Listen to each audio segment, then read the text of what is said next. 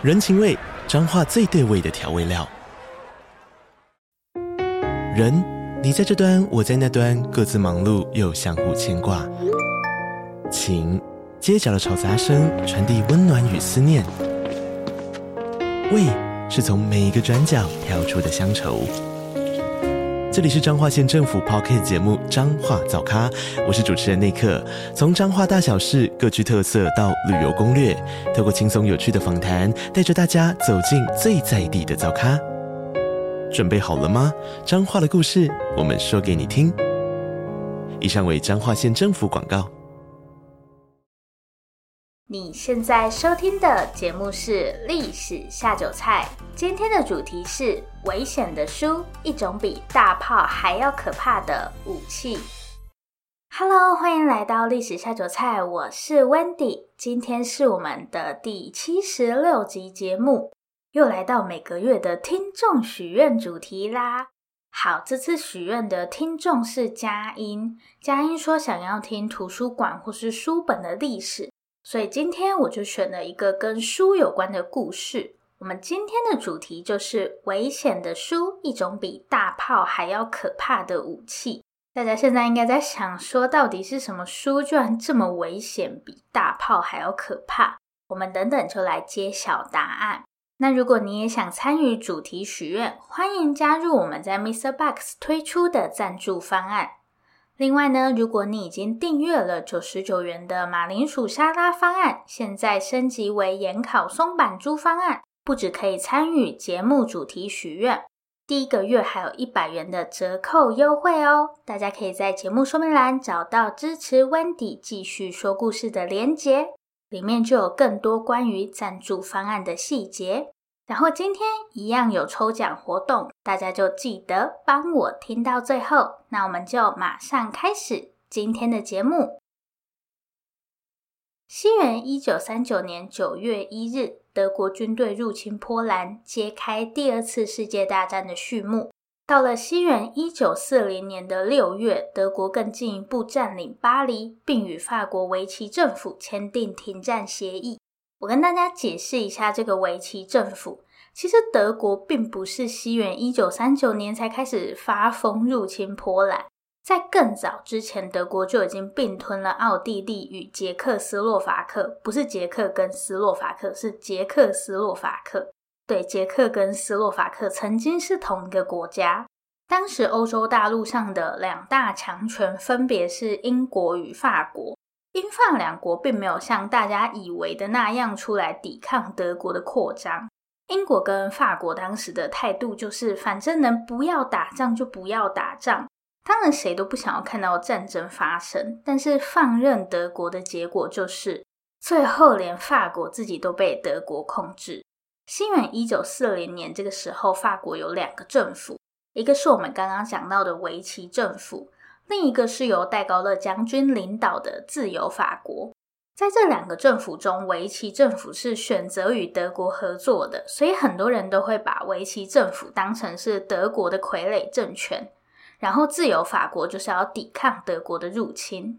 大家觉得，当德国入侵波兰或是控制法国之后，德国的首要任务会是什么？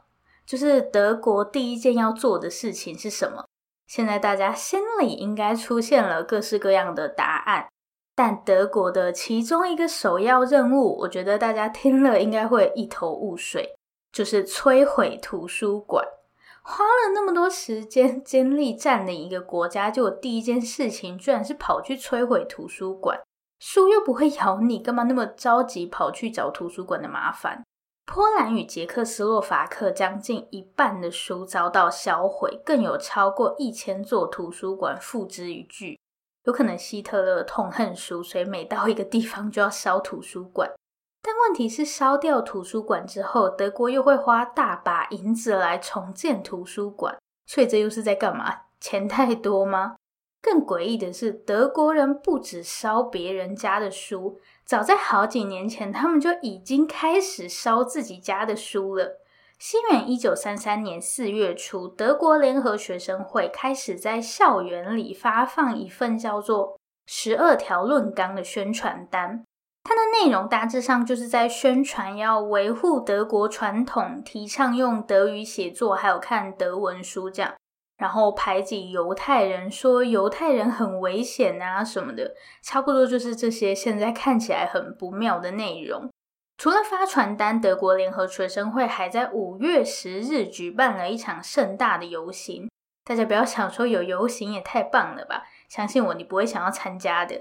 这天，在柏林的贝贝尔广场上有超过四万名观众聚集。那大家到底挤在这里看什么呢？德国联合学生会在贝贝尔广场中心堆起了一点五公尺高的柴火，但他们绝对不是要办营火晚会或是 barbecue，他们要烧的是书。这些学生抱着一堆又一堆的书，一边念出作者与书名，一边将书丢进火海中。这天晚上有超过两万本书被烧毁，马克思、弗洛伊德以及爱因斯坦，甚至是海伦·凯勒的著作都遭到焚毁。在贝贝尔广场焚书游行结束后，类似的焚书活动在德国境内如雨后春笋般出现，数以万计的书本就这样付之一炬。我相信大家现在最大的疑惑就是德国人到底在干嘛？为什么要这样疯狂烧书？理由非常简单，因为这些被烧毁的书在纳粹德国眼中都是异端，反正他们就觉得这些书都是一些不好的书，写一些奇奇怪怪的东西。不然就是像爱因斯坦是犹太人，因为犹太人很邪恶，所以他们写的书也不能留，绝对不是因为看不懂才烧爱因斯坦的书。关于焚书运动有一个小小的题外话，其实也不算是题外话啦。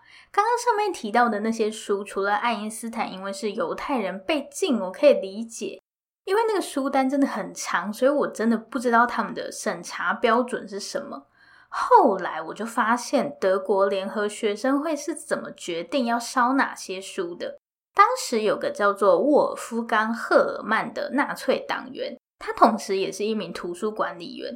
这个人真的蛮神奇的。之前在第五十五集，我们不是有讲到纳粹的历史吗？那个时候有介绍过一个叫做阿道夫·艾希曼的纳粹党员嘛。我觉得艾希曼给人的感觉就是他没有什么理想，只是想要出人头地，所以就随便乱杀犹太人。但现在要介绍的这个赫尔曼完全不一样，他真的是有一套自己的信念，只是纳粹的主张跟他很契合。所以在图书馆工作的时候，他就很认真的去看到底哪些书适合放在图书馆，哪些不适合。所以赫尔曼手上有一个清单，当时德国联合学生会焚书的时候，就是参考赫尔曼的清单。我一直以为他就是没有思考，只听从党的指示，可是感觉不是。大家知道为什么吗？赫尔曼有一份不适合的书籍名单，还有一份好书推荐。但是呢，他居然没有在好书推荐里面放希特勒的《我的奋斗》。《我的奋斗》是希特勒写的一本书，用来讲述他的经历跟思想，被称为是世界上最危险的书。身为一个图书馆员，又是纳粹的粉丝，赫尔曼应该不可能没听过《我的奋斗》吧？但他就是没有把它放进好书推荐，所以我想他应该有他个人的想法。反正赫尔曼就不推荐《我的奋斗》。结果那些德国联合学生会的学生连办活动都这么不认真，好歹也自己定一下标准吧。连焚书的书单都用别人的，真的超级没有诚意。作为对焚书运动的回应，美国作家海伦·凯勒随即发表公开信。大家对海伦·凯勒应该不陌生，以前国小的国文课本上都有他的故事。海伦·凯勒表示，就算书可以被烧毁，但书本所传递的思想是绝对不会被摧毁的。另一位作家威尔斯也针对焚书运动发表演讲。威尔斯被誉为是科幻小说界的莎士比亚。大家今天很熟悉的时空旅行这个概念，最早就是因为威尔斯开始流行起来，然后威尔斯的书也被列在德国的焚书名单上。威尔斯说，书本在印刷出来的那一刻就拥有了生命，而且是任何人都杀不死的。威尔斯不仅发表演说，还联合其他作家一起在巴黎成立了禁书图书馆。这个禁书图书馆就是专门用来存放那些纳粹想要烧掉的书，所以如果你觉得你手上的书有被烧的风险，就可以寄放到禁书图书馆里面。而且很讽刺的是，西元一九四零年巴黎被纳粹德国占领后，理论上禁书图书馆应该会马上被毁掉，对吧？结果纳粹德国居然保留了这座图书馆，但是除了他们自己的人，其他人都不可以用这座图书馆。透过上面的故事，相信大家已经充分感受到纳粹德国到底有多在意图书馆里面放了哪些书。但是书真的有这么大的威力吗？虽然翻书的时候很容易割到手指，但也不至于让纳粹德国怕成这样吧？其实纳粹德国的恐惧不是没有道理的，因为历史上还真的有个被书本摧毁的帝国。书本到底要怎么样才可以摧毁一个国家？用超厚的精装书打皇帝的头吗？那我们就马上接着看下去吧。现在我们先把时间拉回到西元一六一八年的五月二十三日，这天早上，巨大的声响吓坏了布拉格的民众，疑惑的民众纷纷聚集到布拉格城堡外。在那里有三个男人从窗户摔了下来，他们分别是亚罗斯拉夫以及斯拉瓦塔与法布里修斯。大家不用特别记这三个人的名字，反正他们等等也不会再出现了。我们就用坠楼三人组来代称他们好了。这天早上在布拉格到底发生了什么？不是凶杀案，大家不用担心。而且坠楼三人组也没有死掉，因为掉在堆肥上，所以三人组毫发无伤，顶多就是很臭而已。大家应该还记得我们的第七十四集，就是《双头鹰简史》第二集，有说到在查理五世成为神圣罗马帝国皇帝后，境内的宗教问题让他一个头两个大，而且到查理五世死掉后，这个问题也没有得到解决，开始有越来越多人不想信仰天主教。里面闹得最凶的就是波西米亚王国，也就是布拉格所在的国家。现在回到坠楼三人组，这个时候的波西米亚国王是斐迪南二世。大家还记不记得我之前有说，查理五世因为领土太大，所以决定把一部分的领土分给弟弟斐迪南一世管理，就是让只会说法语的查理五世去统治西班牙。然后从小在西班牙长大的斐迪南一世负责管理奥地利的那个神奇安排。如果大家还是想不起来这两兄弟的话，反正他们就是美男子兼超级渣男费利佩的儿子们。然后现在提到的斐迪南二世是斐迪南一世的孙子。这中间的故事我们会继续在双头鹰简史系列更新。总之，这个时候的波西米亚国王就是斐迪南二世。哈布斯堡家族一直是天主教的忠实粉丝，虽然某几任皇帝也不太在意这些东西，但斐迪南二世就是属于很在意的那种。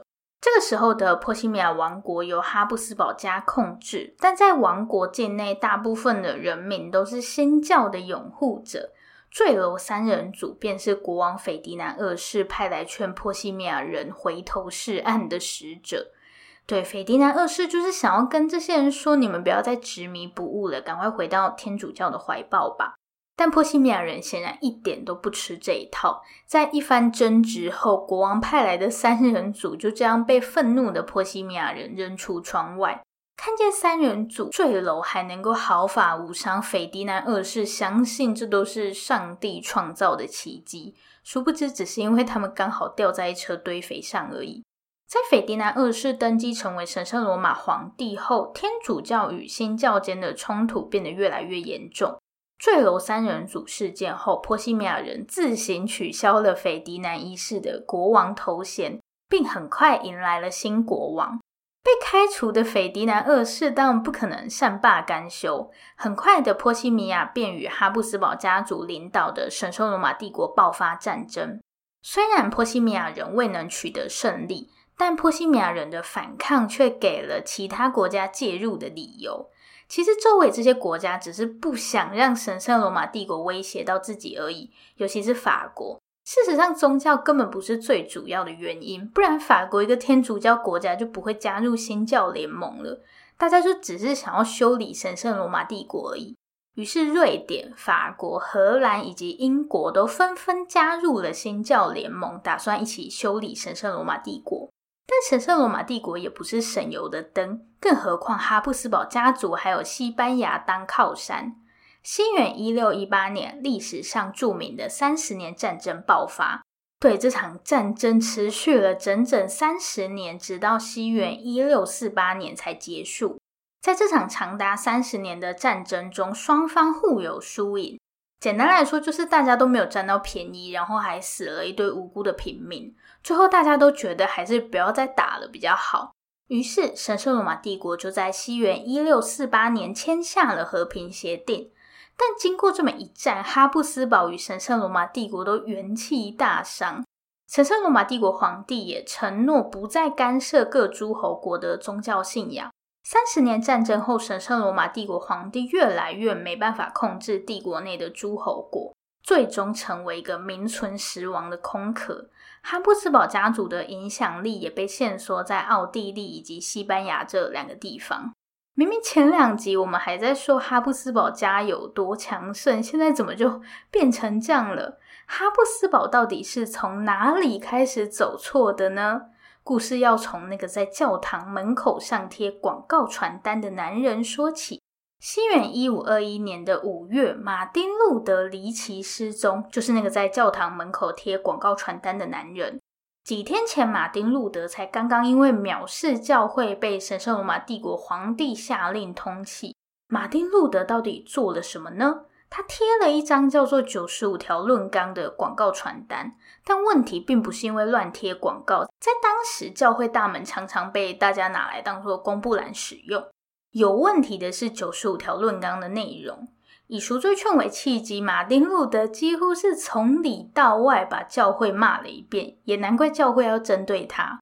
但老实说，恐怕就连马丁路德本人都没有想过，自己不过就是贴了一张广告传单，事情怎么会变得这么严重？九十五条论纲贴出之后，便很快的引起广大回响。大概就是你 PO 了一篇文骂人，然后发现他被大家疯狂转发，还被本人看到的那种感觉。就在马丁路德快要小命不保的时候，一群人秘密绑架了他。这群人不是教会的狂热粉丝，打算修理马丁路德什么的。当时马丁路德居住在萨克森选侯国，也是神圣罗马帝国的其中一个诸侯国。从选侯国这个名称，应该可以知道，对，他们也是七个选帝侯之一。在马丁路德被通缉后，理论上萨克森公爵应该交出马丁路德，但当时的萨克森公爵弗里德里希三世并不想这么做。虽然萨克森公爵并不反对教会，但他也不认为马丁路德应该被处死。在不想得罪教会与神圣罗马帝国皇帝，又要保住马丁路德的前提下，萨克森公爵绑架了马丁路德。不是我不想抓马丁路德，问题是他失踪了，我也找不到他。这就是萨克森公爵打的如意算盘。这招确实非常有效，谁也不知道马丁路德去了哪里。就像我们无聊就只好滑手机，逃亡期间，马丁路德只好继续写东西，还顺便翻译出了一部德语圣经。这些东西依然被大家疯狂转发，而马丁路德的思想也就这样被快速散播至帝国的各个角落。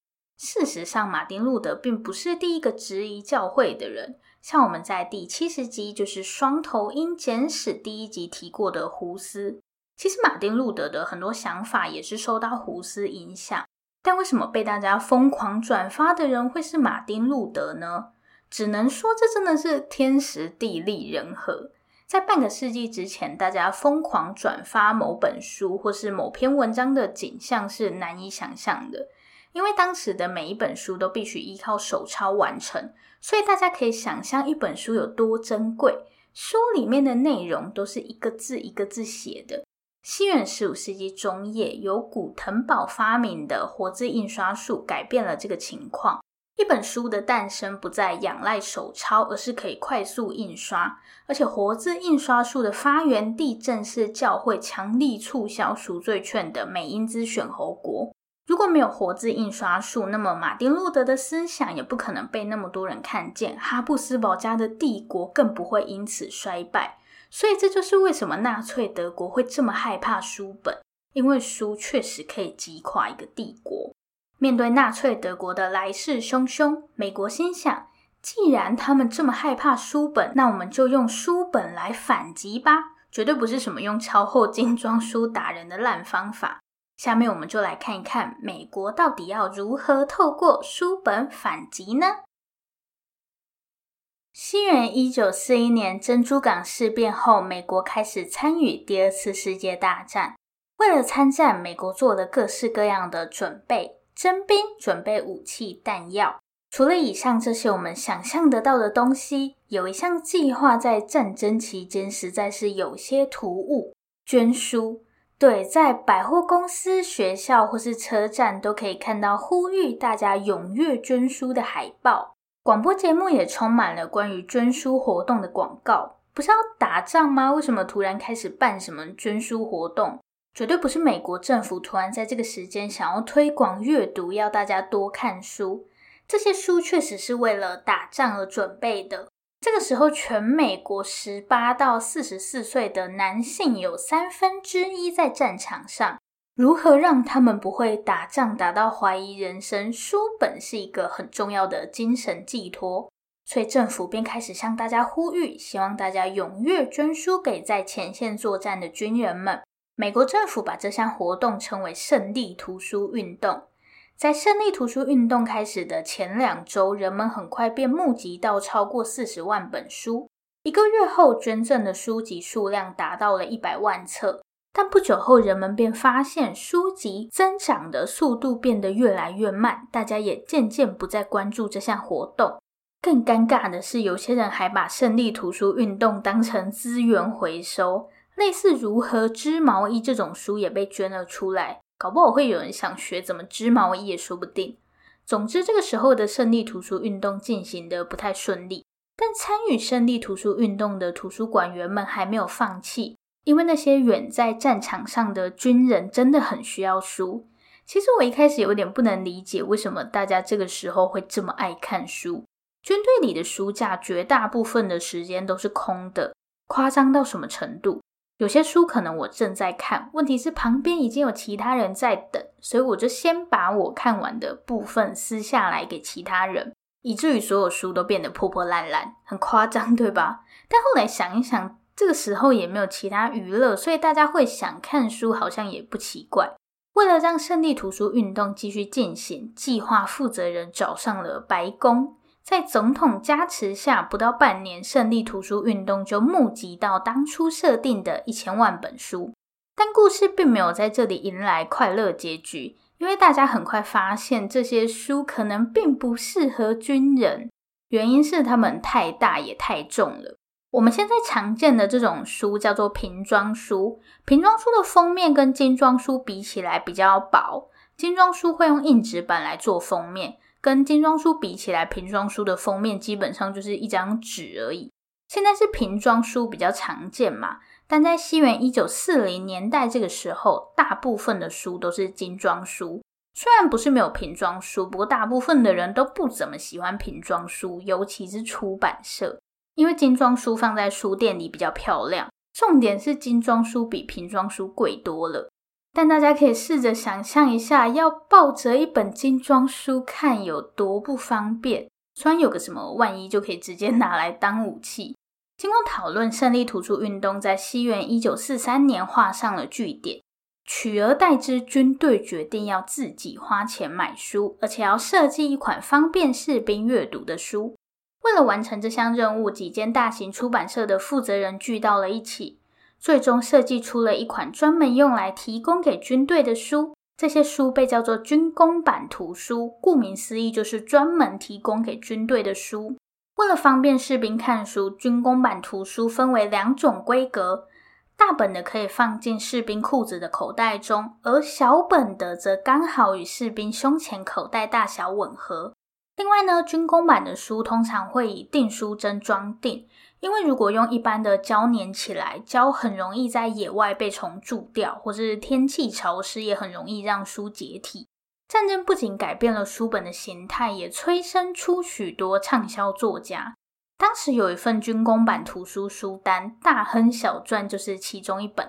这本书应该蛮多人看过的。不过在西元一九二五年出版的时候，《大亨小传》的销量其实不算太好。《大亨小传》的作者是史考特·费兹杰罗。西元一九二零年，二十四岁的费兹杰罗出版了他的第一本小说。作品的成功让费兹杰罗名利双收，但为了赚取高额稿费，费兹杰罗不再潜心创作，而是大量撰写一些连他自己都觉得很低俗的作品。西元一九二五年，费兹杰罗出版了他的第三本小说《大亨小传》，但却反响平平。为了生活，费兹杰罗不得不再次投入到那些粗制滥造的写作中。西元一九四零年，四十四岁的费兹杰罗因心脏病过世。他大概没有想到自己的书会在战争中红起来。大家知道当时这些士兵有多喜欢书吗？为了让诺曼第登陆可以成功，诺曼第登陆就是盟军顺利从法国一个叫做诺曼第的地方登陆。并从这里开始展开对德国的反击。在如此紧张的时刻，大家知道什么东西是最能够提振士气的吗？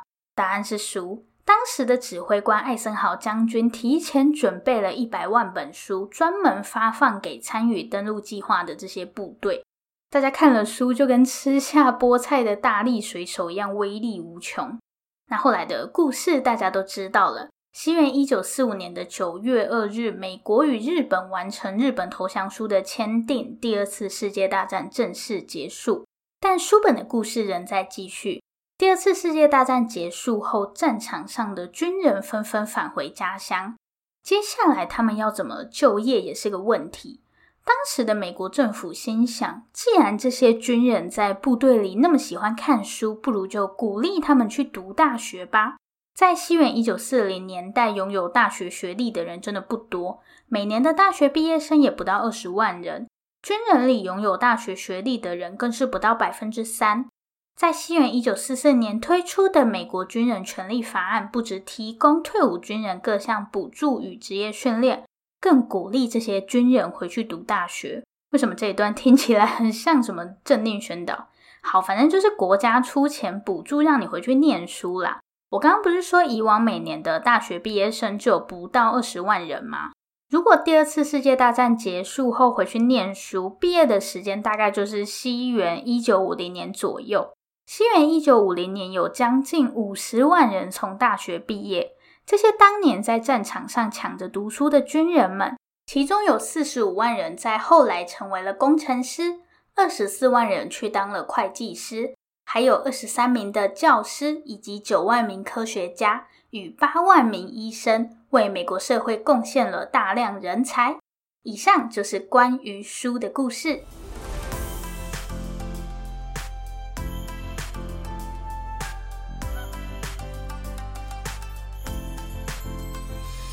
今天应该不算是重点整理，是我自己的小小心得。说真的，做了那么久的节目，倒是从来没想过要讲关于书的故事。我觉得书真的是个很棒的东西，绝对不是因为可以拿来压泡面很方便。我觉得对我来说，每一本书都是一个新的世界。其实我是一个不太喜欢出门的人，因为我真的有点懒。但只要有书，就可以去探索那些我不知道的世界，发掘以前没听过的故事。嗯，那既然都讲到书了，当然要来抽书，对吧？今天要抽的这本书是一本历史小说，它叫做《拾罪者》，是高宝出版社上个月底出的新书。我刚开始看到这本书的书名时，其实没有觉得它会是跟历史有关的书。它是拾罪者，就是食物的食，然后罪恶的罪，所以就是吃下罪恶的人，有点不太知道是在讲什么。后来看了之后才发现，原来拾罪者是一种职业。在十九世纪的英国或是苏格兰，有一种职业就叫做拾罪者，他会在丧礼上帮死者吃下他生前的罪恶。那这个星期六，也就是八月二十一日的晚上九点，我们一样会在 MixerBox 开语音直播，要来抽九月的许愿主题。然后我还会分享一些关于拾罪者的读后感想。欢迎大家在八月二十一日的晚上九点到 MixerBox 找我聊天。然后这次一样会抽两本书，一本在 IG，一本会从 MixerBox 的节目动态抽。感谢高宝出版社的赠书。大家如果想要看更多关于食醉者的资料，可以参考这集节目的说明栏，然后抽奖办法也会放在说明栏里面。大家再记得去抽奖，跟来星期六的直播玩。这里是历史下酒菜，我是 Wendy。如果喜欢我们的节目，欢迎订阅我们。最后最后，如果你收听完本集节目有任何的想法，希望与我们交流，或是有任何的建议心得，都可以留下你的评论，不要害羞，大方的留下评论。如果你真的真的很害羞，那就订阅我们吧。这里是历史下酒菜，我们下次见，拜拜。